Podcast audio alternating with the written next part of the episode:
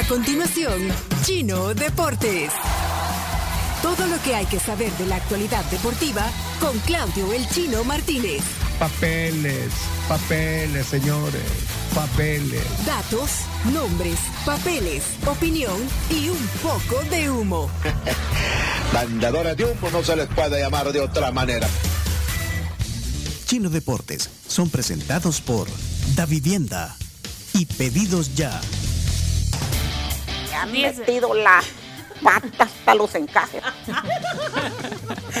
10 de la mañana con 8 minutos, Laura, gracias a Pedidos Ya. Recuerden que pueden descargar la app para smartphones. Ahí van a pedir todo lo que quieran, comida rica, van a aprovechar todos los descuentos y promociones que tienen para ustedes.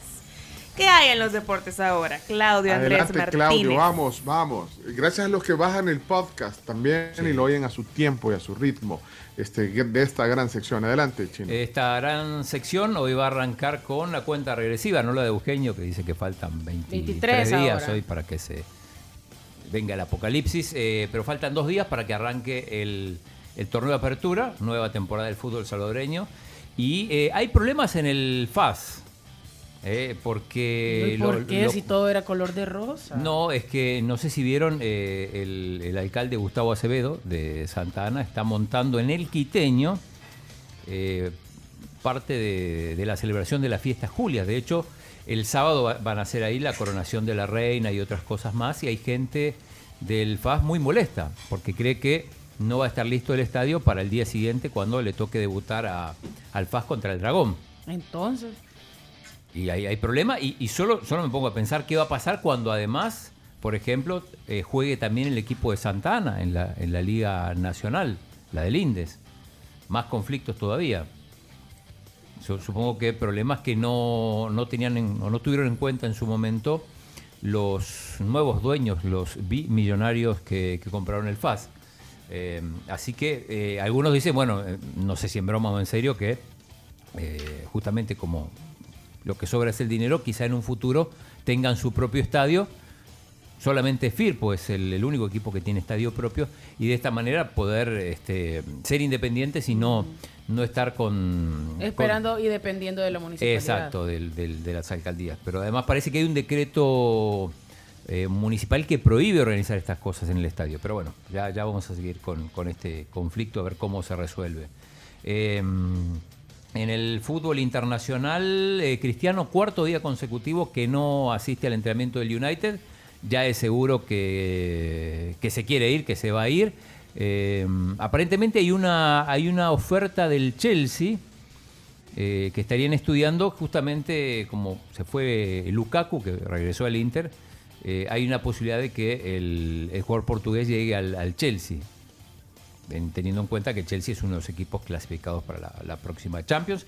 Y un pase mm, ya confirmado, Lenglet, el, el jugador francés del Barça, firmó con el Tottenham, ya, se tomó la foto y todo, así que eh, eran los jugadores que, que el Barça quería que salieran y bueno, finalmente se concretó esa salida.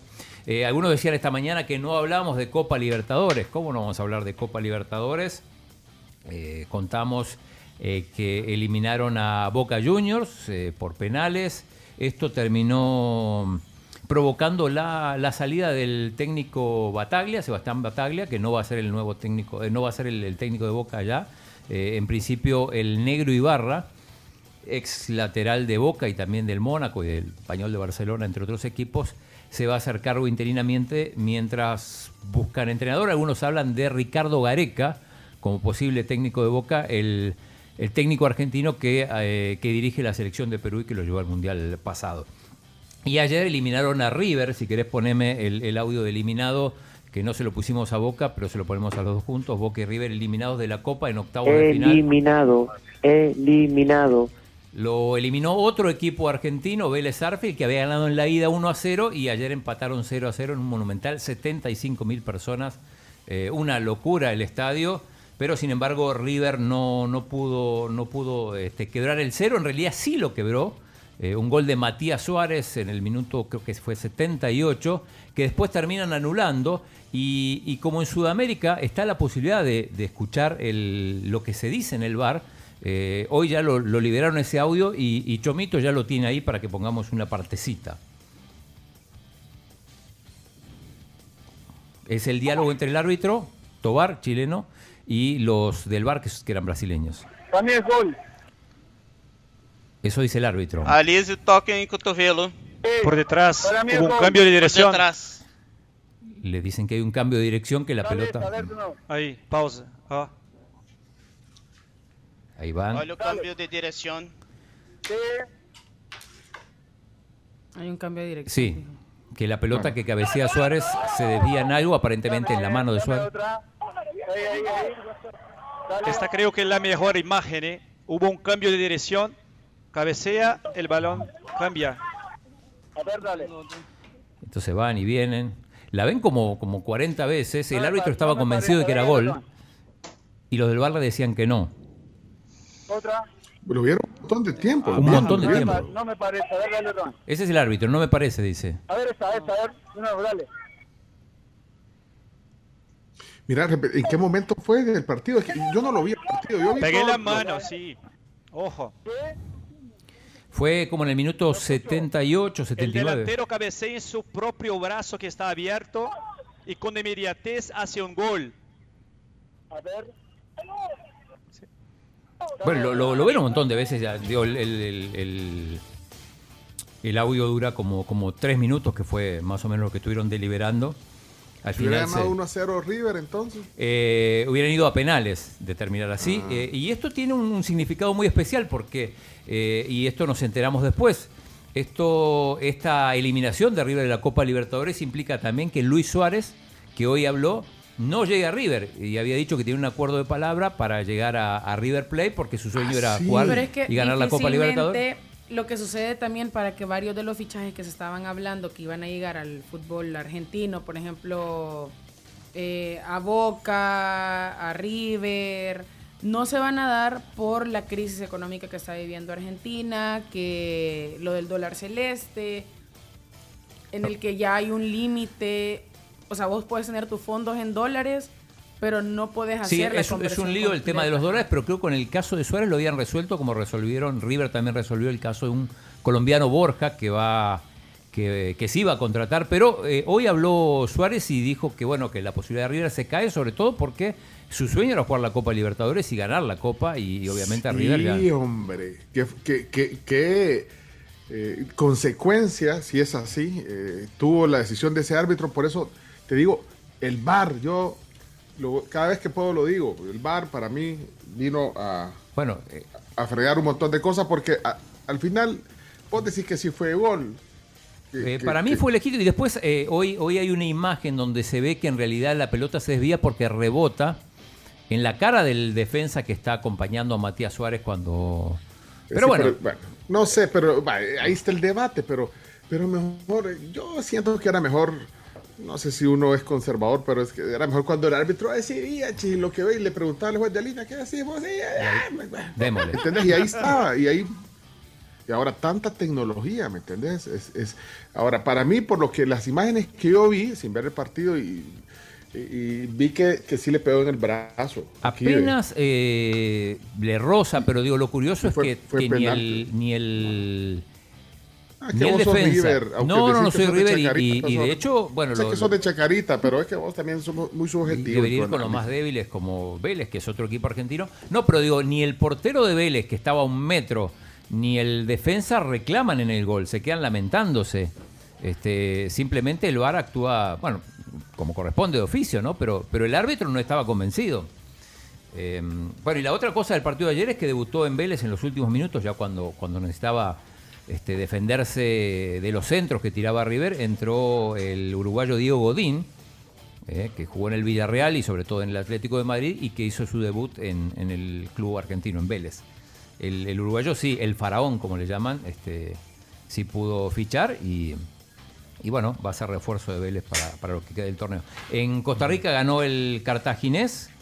Después de 81 años, eh, empató 1 a 1 con el Alajuelense y eh, terminó consagrándose campeón en Costa Rica. Supongo que estará contento Albertico. Y a- esto hace que el Alajuelense, el subcampeón de Costa Rica, sea el próximo rival del Águila, esto en la Liga CONCACAF. En, en Wimbledon, bueno, hablamos ayer de la, de la hazaña de Rafa Nadal, como le gana al estadounidense Fritz cuando estaba un set abajo y estaba prácticamente liquidado físicamente. Eh, y de hecho se confirmó que tiene una ruptura en el abdominal y aún así dice que dice eh, Nadal que va a jugar la semifinal. Tiene que jugar Tremendo. contra el australiano Kirios, con que además tiene un duelo impresionante. Se han peleado varias veces, sobre todo Kirios se ha enojado con, con Nadal. Eh, y la otra semifinal va a ser eh, Djokovic contra Norrie, el, el- el británico. Eh, así que eso es básicamente lo que, lo que tenemos para deportes de hoy, pendientes de lo que pueda pasar con el estadio quiteño. ¿Cami? Y también Eh, el fútbol femenino. Hay partidos en CONCACAF, se está jugando el premundial en Monterrey. Los partidos para hoy son Jamaica contra Estados Unidos y Haití contra México. Primero Jamaica contra Estados Unidos a, a eso de las 6 de la tarde, si no me equivoco. Se pueden ver por Se pueden ver por eh, ESPN Star Plus. eh, o Star Plus también. El contenido de ESPN ahí lo están dando. Y también el calendario, ya te digo, de la Euro. Ay, se me cayó algo. El calendario de la Euro que también, y ojo porque ayer se jugó el Inglaterra contra Austria, 1 a ganó 0. Inglaterra 1 a 0, pero fueron más de 45 mil espectadores en el, eh, en el estadio. Wembley. En Wembley y las entradas para los partidos de la selección nacional, al menos en la fase de grupos, están todos agotados. Hoy el partido es Noruega contra Irlanda del Norte. Irlanda del Norte que se clasificó a la Euro por primera vez en su historia, a la Euro femenil por primera vez en su historia. El partido es a la una de la tarde. Ada Hegerberg, que es la jugadora estrella de, de Noruega, que en su momento pues robó mucha atención, robó muchas cámaras, se lamentó su no aceptación para ir al Mundial en el 2019 en Francia y lo hizo porque no estaba de acuerdo con la desigualdad de pagos. Sigue brillando, sigue siendo muy talentosa, vamos a ver hasta dónde llega Noruega. Bien, con esto. ¿Pencho? Ok. Cu- Cuando tú querrás terminar, Ya, si ya querés seguir. sí, sí. Sí, está bien. No, no, no quiero. No quiero, Abusar, no quiero abusar porque ¿Cuál es la prefiero usar el del día tiempo. hoy, Carlos? ¿Cuál es la palabra del día? Chinchinear. Te andamos chinchineando hoy, porque te queremos, chin. Eh, No voy a abusar sí. porque quizá el tiempo que mm, lo necesite mañana. Bárbaro. Cerramos la gran un gran administrador. Cerramos, gracias, gracias. Cerramos, Chomito. Esto fue Chino Deportes. Con la conducción de Claudio El Chino Martínez. Él da la cara, es el que sale por el fútbol salvadoreño, nadie más. Lo mejor de los deportes Lo demás de pantomima. Chino Deportes fueron presentados por Da Vivienda y Pedidos Ya.